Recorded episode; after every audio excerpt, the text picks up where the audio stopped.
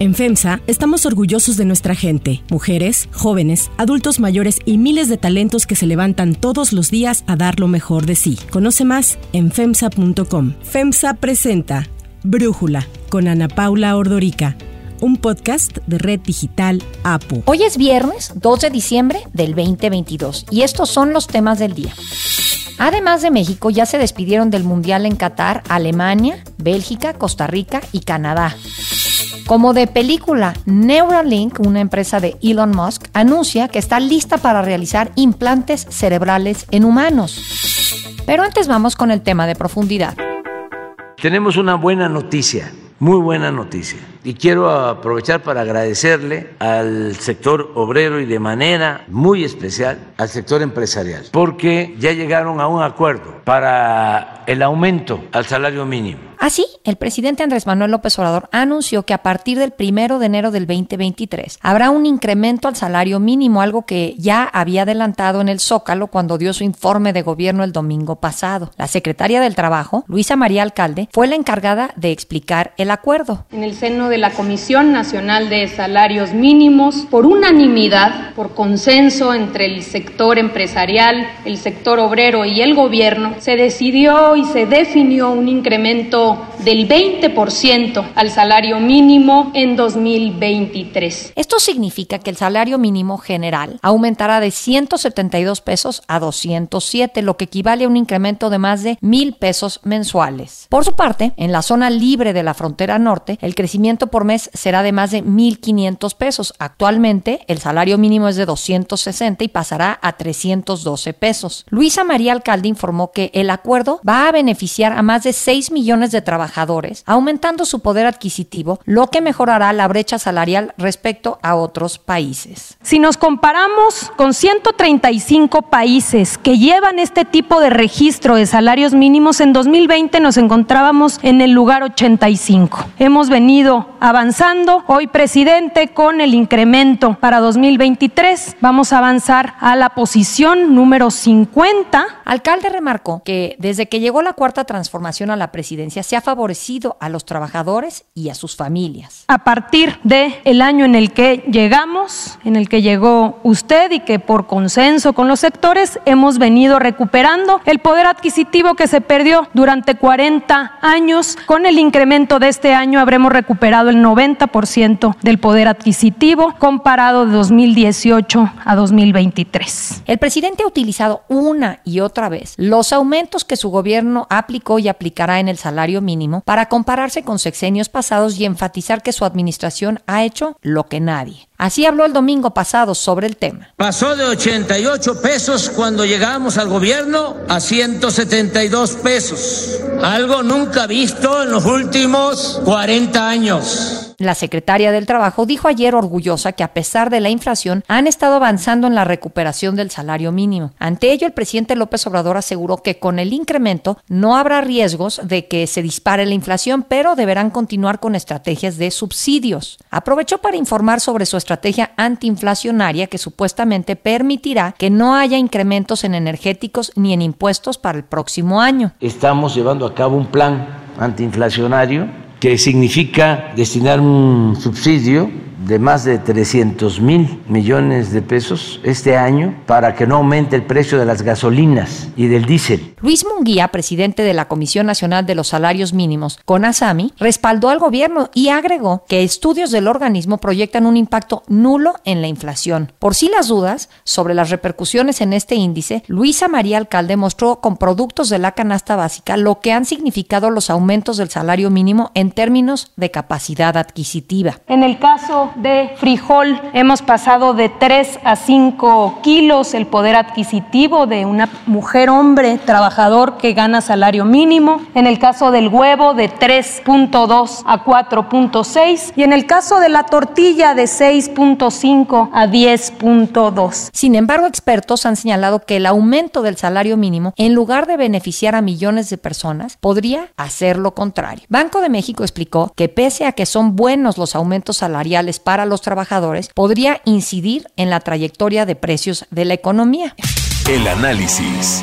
Para profundizar más en el tema, le agradezco a John Scott, académico del CIDE, investigador académico del Coneval, platicar con nosotros. John, yo siento que el presidente ha dado un énfasis en el salario mínimo y cuando se hacen críticas a su gobierno, hay un consenso de que lo que ha hecho con el aumento del salario mínimo ha sido positivo. ¿Tú qué piensas? Yo coincido, yo creo que ha sido una política muy acertada. Creo que el salario mínimo había estado castigado históricamente durante un periodo muy largo. Ha perdido su poder de compra de forma bien dramática respecto a, los niveles que tenía originalmente y ha perdido pues, su sentido constitucional, que era servir como una base para comprar una canasta básica para un hogar. Si lo comparas con otros países, pues México estaba abajo de países como Honduras y de algunos de los países más pobres de la región, inclusive en el salario mínimo en comparación en relación al PIB per cápita del país, ¿no? Entonces, fortalecerlo creo que fue un gran acierto. Y entonces, ¿por qué he escuchado tantas críticas a este nuevo aumento anunciado, la relación quizás que pueda generar con la inflación? Pues yo creo que ciertamente el hecho de que estamos en un periodo de, inflación excepcionalmente alta hace que la gente sea escéptica y sea más cuidadosa, pero justamente porque estamos en tanta inflación, el aumento que se ha anunciado en realidad es relativamente modesto. Si tú te fijas en los datos que acaba de publicar Coneval eh, de pobreza laboral, la inflación general está como en 8%, pero la inflación de la canasta alimentaria, que es lo que usamos para medir la pobreza extrema y que es la relevante para los trabajadores de salario mínimo, ha subido 14%. Ese es el tercer trimestre del 2021 al tercer trimestre del 2022. Entonces, 20%, pues apenas corrige un poquito más que la pérdida inflacionaria en este periodo para ese estrato. En ese sentido, ¿qué es lo que primero va a ayudar a resolver o qué es lo que ves que podría afectar este aumento del salario? Mira, lo que va a suceder, como sucedió de hecho en este año, es que va a tener un efecto positivo seguramente sobre la pobreza laboral al inicio del año, en los primeros, el primer trimestre, los primeros dos trimestres, y después pues depende mucho de lo que vaya a pasar con la inflación. Lo que hemos visto en el caso de la pobreza laboral, que básicamente mide la pobreza en términos del ingreso laboral nada más en comparación con el costo de la canasta alimentaria, bajó bastante en, los primeros dos trimestres del año, pero en este trimestre, el último trimestre, se revirtió porque el efecto del salario pues ya fue rebasado, digamos, por el efecto de la inflación y la desaceleración de la economía, ¿no? Hubo también una de las razones por las cuales iba bajando de forma importante la pobreza laboral es por la expansión en el mercado laboral. Pero esa expansión está en desaceleración. Entonces todo depende de qué pase con la economía en el siguiente año y, y qué pase con la inflación. Si las tendencias son como se predicen, pues no será muy positivo el escenario para nada, ¿no? Porque no va a haber una expansión del empleo comparable a la que hubo este año y es probable que la inflación persista por lo menos en los primeros trimestres del año a estos niveles. ¿Y si viniera una recesión? Imagínate, pues todavía peor. Ahí sí el efecto del empleo, pues sería, implicaría una caída todavía más importante en el empleo. A ver, pero ahí para entender, ¿cómo está México en sus cifras de empleo? Al momento de hacerse este anuncio del aumento del 20% al salario mínimo, ¿crees que inhibirá a empresas a contratar gente? El argumento tradicional que teníamos los economistas justamente era en un modelo muy simple de mercado laboral, obviamente si tú creas un piso mínimo en cualquier precio, pues generas una distorsión y generas desempleo. Lo que se ha encontrado empíricamente en los países que han aumentado el salario mínimo de forma moderada es que no sucede eso por varias razones, ¿no? En el caso de México es muy probable que no suceda porque el salario mínimo sigue siendo muy bajo. La proporción de la población, estamos hablando eh, de seis mil pesos con este aumento último de seis mil pesos al mes. Eso ya se está acercando a sostener una familia en pobreza extrema en zonas rurales y en zonas urbanas, una familia pues de tamaño digamos entre tres y cuatro y cuatro personas, ¿no? Que es más o menos el promedio para México. Entonces, yo creo que no, yo creo que todavía estamos lejos de tener un efecto en el empleo. El problema en México, además, no es tanto el desempleo, no hay un problema de desempleo, como sabes. El problema más bien es de la calidad del empleo. Hay empleo crítico, hay empleo con muy baja protección, con muy bajos niveles salariales, con muy pocas horas disponibles para trabajar muchas veces. Ese es el tema, el tema importante, y hay pobreza laboral. Y lo que sí hemos observado en los últimos años en el contexto de estos aumentos del salario mínimo es que aún en contextos, por ejemplo, en los 2019 la economía se contrajo ligeramente, a pesar de ello la pobreza laboral se redujo y eso pues tiene que ver con el efecto distributivo de eh, fortalecer los salarios mínimos. Entonces yo creo que en términos distributivos ciertamente ha corregido un poquito de la brecha que se había, había históricamente en la participación de los trabajadores y sobre todo de los trabajadores menos calificados. Fíjate que veía después del anuncio que Salomón Chertorivsky, eh, diputado de Movimiento Ciudadano, celebró este aumento del 20% del salario mínimo en Twitter. Y bueno, pues como sabemos, él no es fan del presidente, incluso fue muy crítico sobre todo con la política para lidiar con la pandemia y con el COVID, pero aquí aplaudió y él tiene la impresión de que se quedaron cortos, que todavía habría que subirle unos 70 pesos más para cubrir la línea de pobreza. ¿Tú qué piensas, John? Pues sí, si tú quieres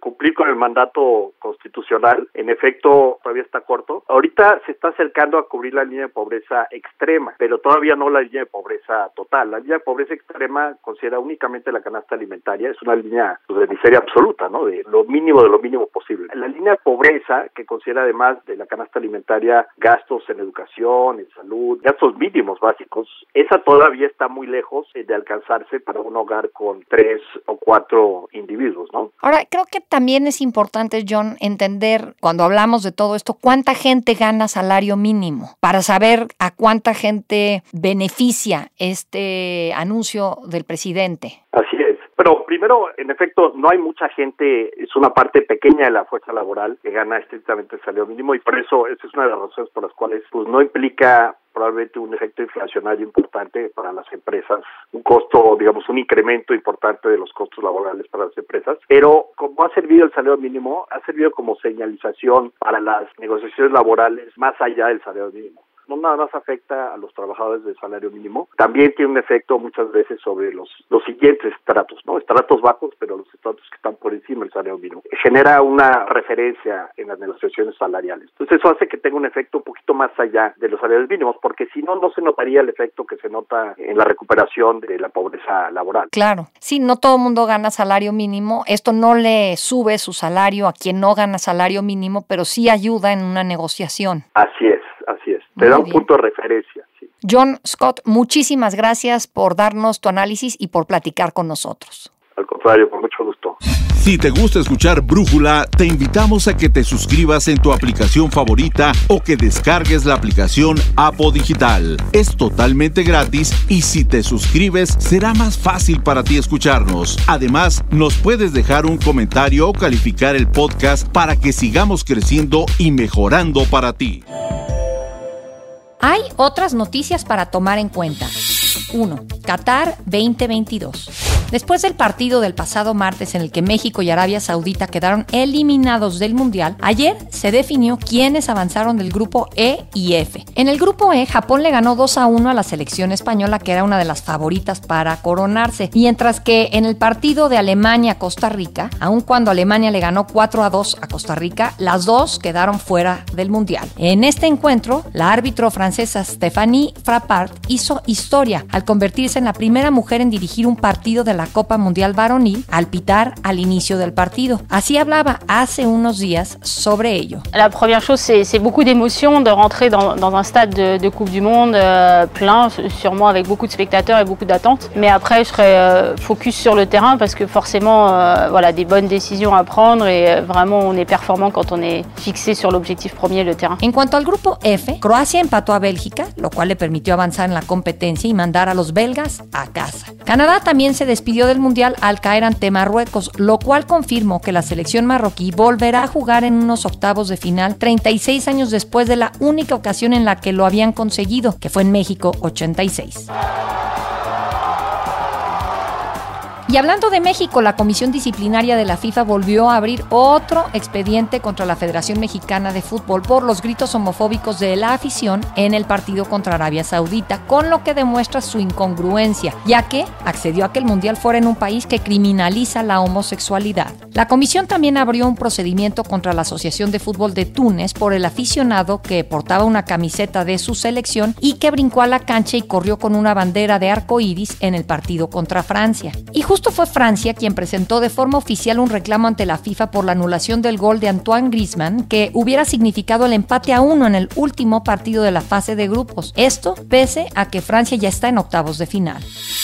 2. Implantes cerebrales de película. Elon Musk, fundador y propietario de Neuralink, aseguró que la compañía está lista para realizar implantes cerebrales en seres humanos. The overarching goal of Neuralink is to create a ultimately a whole brain interface. So a generalized input output device that in, you know, in the long term literally could interface with uh, every aspect of your brain. Durante un evento en San Francisco, Musk indicó que la función del implante será la de leer las actividades cerebrales para poder transmitir órdenes que ayuden a restaurar algunas funciones gravemente dañadas en casos como un infarto o enfermedades que derivan en daños en la capacidad comunicativa. El implante tendrá el tamaño de una moneda y su instalación requerirá extraer un volumen similar del cerebro, lo que lo diferencia de otros implantes desarrollados por empresas neurológicas que han propuesto algo parecido pero sin una intervención invasiva. El también dueño de Twitter aclaró que hasta ahora los implantes cerebrales se han desarrollado en una sola dirección, desde el cerebro hacia el exterior es decir, con el fin de que una computadora procese las señales recibidas. Sin embargo, el proyecto de Neuralink busca poder facilitar información en la otra dirección, del exterior al cerebro. Musk aclaró que el proceso se encuentra en la etapa de permisos por parte de la FDA. Para Brújula, Emilio Pisu Saldaña, experto en temas de tecnología de la información, nos habla sobre los trabajos de Neuralink y los beneficios que traerá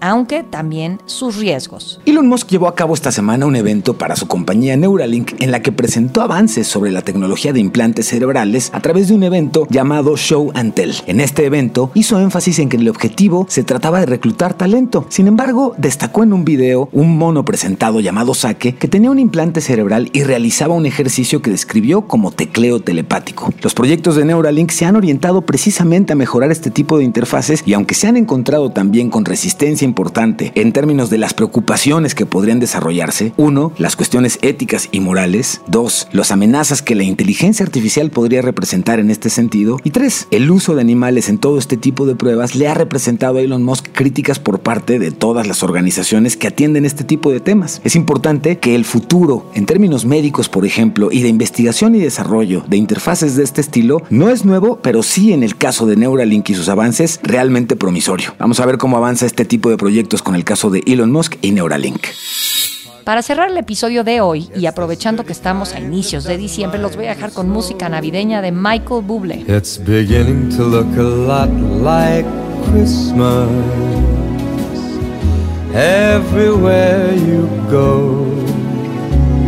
Take a look at the five and ten. El cantante lanzó en el 2011 su primer álbum navideño y el séptimo de estudio llamado Christmas, que estuvo en el número uno por cinco semanas. Christmas fue el tercer disco más comprado de la década pasada, superado solo por el de Adele. Ha vendido más de 16 millones de copias, tiene más de 4 mil millones de reproducciones en plataformas digitales y se convirtió en el primer álbum navideño en conseguir un premio Juno. You better not cry, you better not pout. I am telling you why. Cause Santa Claus is coming to town.